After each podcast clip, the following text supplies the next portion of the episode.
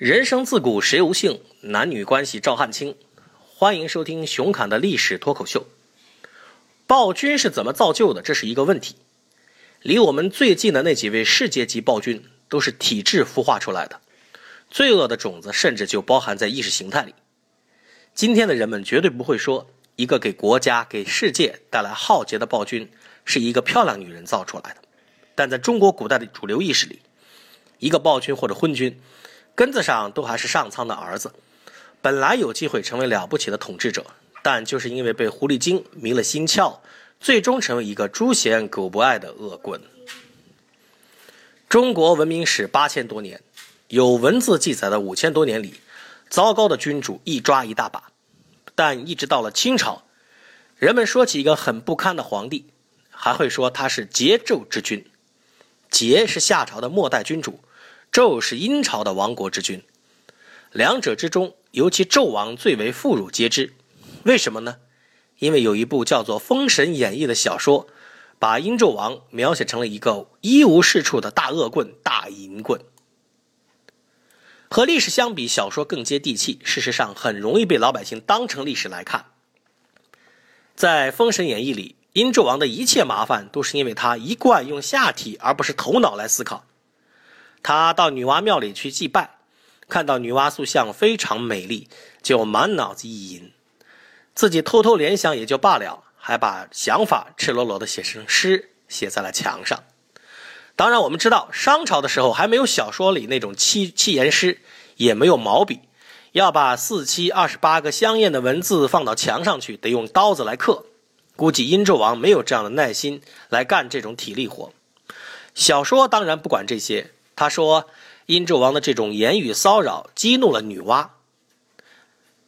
理论上说，所有的人类都是女娲制造出来的，殷纣王也是女娲的作品。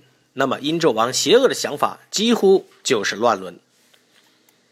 至于女娲，她的婚姻生活在中国古代神话中语焉不详，也有人不愿意她单身，非要说她是开天辟地的盘古的妻子，也有人说她是盘古的妹妹。”还有人说她是盘古的妹妹兼妻子。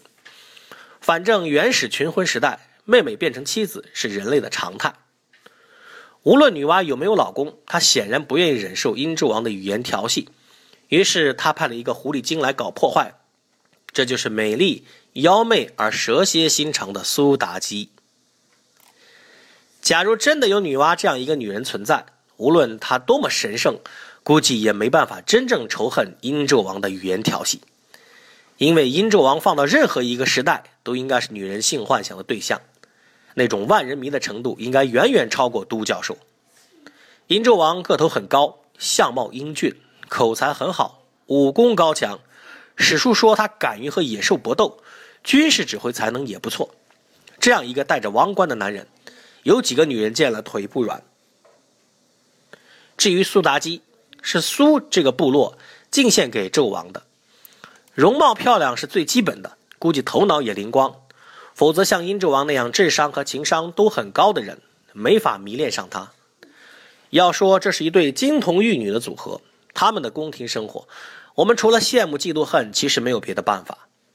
在《封神演义》这样的小说里，苏妲己是上苍派来的一名超级间谍，他的任务就是用种种办法鼓励殷纣王干坏事，一直干到众叛亲离、日暮途穷。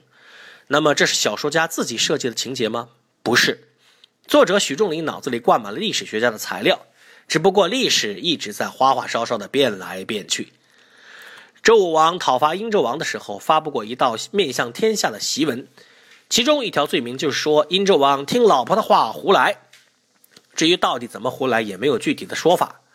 要说好色是一条罪名的话，周武王的父亲周文王号称圣人，可是他有一百多个儿子，想想吧，得有多少女人得多卖力才能有这么高产的效果？商朝的末路根子上是他一直面临包括周族在内的各诸侯的竞争和挤压。殷纣王过于迷信自己的统治能力。他在征服东夷之后，更加相信靠武力可以维持统治，所以对各路诸侯缺乏有效的安抚手段，最后导致四面树敌。可以这么说，他最后的失败是战略失误不断积累的结果，跟苏妲己没有多少瓜葛的。事实上，在春秋时期，公认的殷纣王的罪状主要就是杀死了直言进谏的比干，估计也就是拖出去砍了脑袋。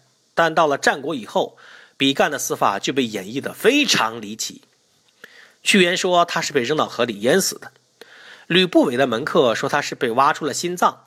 到了司马迁写《史记》的时候，就变成了纣王抛开他的心是为了满足苏妲己的好奇心，看看圣人的心是不是七个窍。到了晋朝，有个叫黄甫谧的人，是一名爱好文字的医生，他又加上了一段情节，说纣王在苏妲己的怂恿下，还解剖了怀孕的妇女，要看看胎儿的形状。中国古代的人们一说到奢靡之风，就说殷纣王有酒池肉林，酒池大到可以行船，肉林就是在树林里挂满肉，让赤身裸体的男女在里面嬉戏。一说到严酷的刑罚，就说苏妲己让殷纣王搞了炮烙之刑。假如这些都是真的，那么距离最近的周朝文献应该有记载。但事实上，周朝文献里没有这些东西，之后的春秋时期也没有。可是到了战国末期，这些内容就突然出现在了韩非子的著作里。事实上，韩非子非常善于讲故事，其中很多不是历史事实，而是他自己杜撰的。准确的说，春秋战国时期的诸子百家最擅长的一种手法，就是为了说明自己的观点而刻意的编造一个故事。刻舟求剑、守株待兔、杯弓蛇影之类都是这么来的。但是这些故事一旦被后世的人们反复引用，就变成了成语，逐渐和历史事实分不清了。其实早在春秋时期，孔子的弟子子贡就看不惯墙倒众人推，他为殷纣王鸣不平，说：“纣之不善，不如是之甚也。是以君子勿居下流，后世言误，则必讥焉。”什么意思呢？他说殷纣王的不好。没有人们说的这么夸张。君子最怕成为坏典型，一旦被钉在耻辱柱上，就很难翻身了。事实上，还是老百姓那句话：“成者王侯，败者贼。”政治斗争的失败者会被赢家说的一无是处。其中，大家最擅长、老百姓也最乐于围观的，莫过于他的私生活。也许人们骨子里有一种根深蒂固的嫉妒，在盯着一个人的权利时，还盯着他美丽的女人。并生出一种得不到就要毁掉的恶毒。人生自古谁无性？男女关系照汗青。请继续关注熊侃的历史脱口秀。